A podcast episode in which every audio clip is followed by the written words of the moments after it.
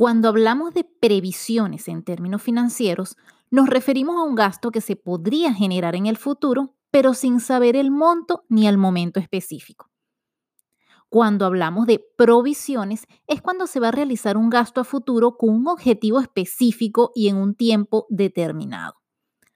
Ahorrar es una de las mejores formas de contar con una cantidad de dinero tanto para previsiones como para provisiones.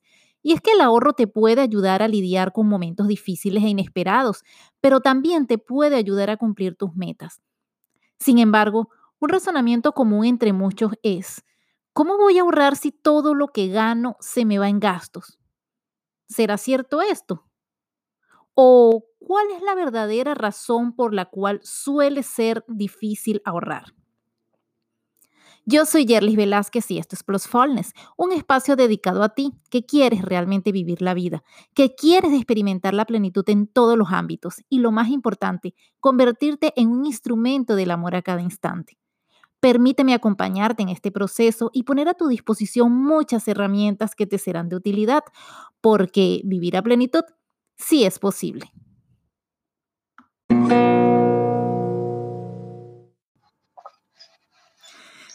Y bien, para tratar tan interesante tema, me he comunicado con Jessie Patiño, em, es mentora en finanzas personales, vive en Panamá. Ella ayuda a mamás prósperas a organizar mejor su dinero, a incrementar sus ingresos y conservar su dinero para que puedan tener el estilo de vida que quieran y además puedan ahorrar e invertir mucho más. ¿Cómo estás, Jessie?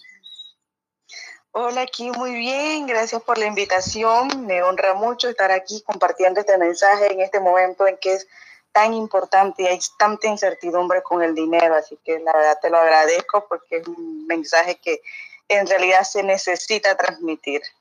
Sí, efectivamente, un momento crucial donde ojalá muchas personas ya hayan tenido esa previsión de ahorro y si no, bueno, nunca es tarde para comenzar. Así que muchas gracias, Jessy, también por apoyarme en este tema. Quiero entonces comenzar haciéndote una pregunta. ¿Ahorrar es fácil o es una tarea titánica y retadora?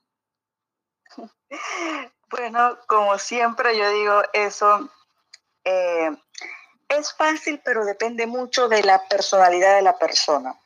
¿sí? Valga la, misma redundancia. Cada persona tiene una, personalidad que quizás se le hace eh, más fácil que otra, pero eh, igualmente la, perspectiva en cómo, en cómo uno lo ve en mi caso personal, yo siempre me pongo a ver porque yo he posteado cosas y las personas empiezan a decir, claro, que como tú no gastas, te es más fácil, te es más fácil ahorrar y todas esas cosas. Y yo digo, no, o sea, mi pensamiento es que si yo me dejo de comprar algo en, en este momento, quiere decir que yo voy a tener más dinero en el futuro, mi, mis ahorros van a incrementarse más. Claro. Entonces, todo esto también es cuestión de la creencia de la persona, qué es lo que cree esa persona, ¿no? Porque hay muchas personas que se dicen, bueno, yo no soy muy buena ahorrando y por eso el dinero que llega, por más que quieran ahorrar, van y se lo gastan. Sí, así Entonces hay otras personas que ahorran y no quieren gastar absolutamente nada, entonces viven una vida como muy, a veces como miserable, así. Entonces tampoco es que sea tan bueno. Entonces necesitamos tener un, equilibrio allí. No necesariamente el hecho, como yo digo, no que tú seas ahorrador no quiere decir que tú seas tacaño. Entonces tampoco es que es una tarea súper imposible, ¿no? No es una tarea que yo diga de que, wow, yo no voy a poder. Pero tienes que tener un equilibrio entre ahorrar y disfrutar de la vida y también entonces no quedarte así como ahorcado, como a veces decimos, de que por estar ahorrando muchas cosas, entonces no voy a tener para, otras cosas. Entonces, es una tarea eh, que se necesita estudiar mucho este tema, se necesita eh, que nos, en, como que nos entre en la educación de por lo menos ahorrar, no importa la cantidad, sino es el hábito de hacerlo y de irlo incrementando cada vez más. Sí, efectivamente, tu punto de vista. Y efectivamente me has hablado de algo importante, que son esas creencias limitantes de escasez o, al contrario, este, esa creencia de que el dinero está para gastar. Cuéntame una cosa, ¿es posible que se puedan hacer cambios en ese tipo de comportamientos? O sea, ¿qué consejos le podrías dar tú a las personas que se han sentido identificadas con esas creencias limitantes de las cuales nos has hablado? Eh, para mí el primer paso es asimismo identificarlas, identificarla de que, wow, yo tengo esta creencia, es hacer conciencia de esa creencia, porque muchas veces el resultado que tenemos en este momento son de cosas que ya yo vengo arrastrando hace mucho tiempo, ¿sí? Entonces, si yo no tengo ahorita mismo los resultados que yo quiero, entonces hay algo que yo tengo que mejorar. Entonces, yo, número uno, tengo que identificar esta creencia que a mí me mantiene como atascada, que me mantiene que no puedo avanzar. Entonces, ¿cómo tú identificas esta creencia? Es viendo tu realidad. A ver, yo no tengo ahorro, ¿por qué no tengo ahorro? Porque qué es lo que a mí me qué, qué fue lo que yo viví de niña, de que si yo viví quizás mucha escasez, yo digo, wow, yo necesito vivir la vida, por eso no voy a ahorrar nada. Eso, eso puede ser un, un, ejemplo.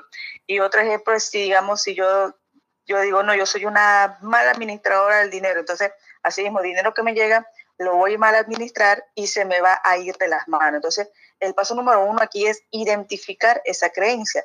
El paso número dos, entonces, es hacer conciencia, si ya yo sé que yo tengo esa creencia, y esto puede ser lo más, lo más difícil, ¿sí? porque se trata de voluntad y dominio propio. Si yo tengo esta creencia así negativa, yo en el momento en que yo me paro en la mañana, yo digo, hoy yo me quiero sentir de una forma contraria, hoy yo quiero sentirme abundante, hoy yo quiero sentirme que tengo la capacidad de que puedo ahorrar. Entonces en el día, ¿qué va a pasar en el día? Me pongo a ver las noticias que dicen, que viene una, una situación difícil. Me pongo en los mensajes de los grupos de WhatsApp. Mi familia me manda otro mensaje. Entonces, de una vez, todo eso que yo pensé en la mañana, ¡boom! se va al suelo. Ah, entonces, yo misma, por voluntad propia, tengo que decirme, mi realidad puede ser otra. Mi realidad puede ser completamente otra, no porque los medios lo dicen, no porque esta persona lo dice, yo puedo cambiar esta realidad y mantenerme en mi enfoque de sí puedo tener dinero, sí voy a ahorrar, sí me va a ir bien, sí voy a conseguir el dinero para comprar mis necesidades, sí lo voy a hacer, sí lo voy a hacer, quizás no mañana, quizás no pasado, pero mi mentalidad positiva me va a ayudar a mí a sembrar esa creencia en mi mente y esa creencia me va a ayudar a también a tener otro pensamiento, a tener otra emoción y en la cual yo voy a actuar para ir a conseguir ese resultado que uno quiere. ¿ves? Yo, y yo sé que, no sé si tú les has hablado de esto, pero suena tan sencillo y a lo mejor a las personas que están escuchando dirán, wow, sí, suena tan sencillo, pero es que es así de sencillo y todo está, todo depende de nosotros. Claro. Todo depende de que, oye, haz conciencia, haz esto, haz lo otro, pero wow, tenemos que controlar mucho esta mente y tenemos que enfocarnos y hacer un límite de toda esa información que llega a nosotros, porque nos afecta. Si dejamos que nos afecte, vamos a tener, no vamos a tener los, resultados que queremos. Sí, efectivamente, y parece mentira, justamente en este momento que estamos abarrotados de, de tanta negatividad, por decirlo así, este, pareciera utópico pensar que es eh, que podemos crear una realidad distinta, pero no, claro que es posible, efectivamente.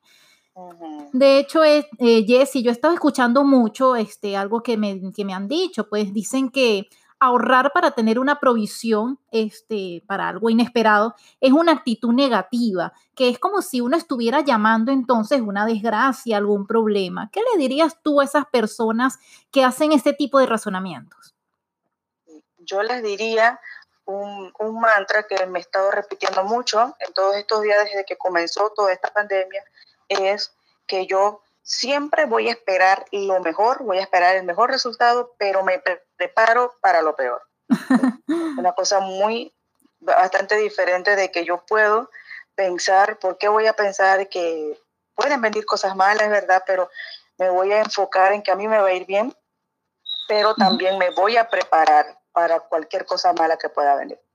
yo me voy a preparar, yo me voy a poner a ahorrar mucho más, me voy a optimizar todo el supermercado, estoy ahorrando mucho más si estamos en casa, me puedo poner a educarme para ver qué puedo lanzar en otro futuro, si tienes un pequeño negocio, aunque sea que esté parado en este momento, es momento de enfocar qué es lo, qué es lo que voy a hacer, ¿no? O sea, mantenerme en que voy a, eh, va a mejorar, la situación va a mejorar, pero me voy a preparar para cualquier cosa mala que venga.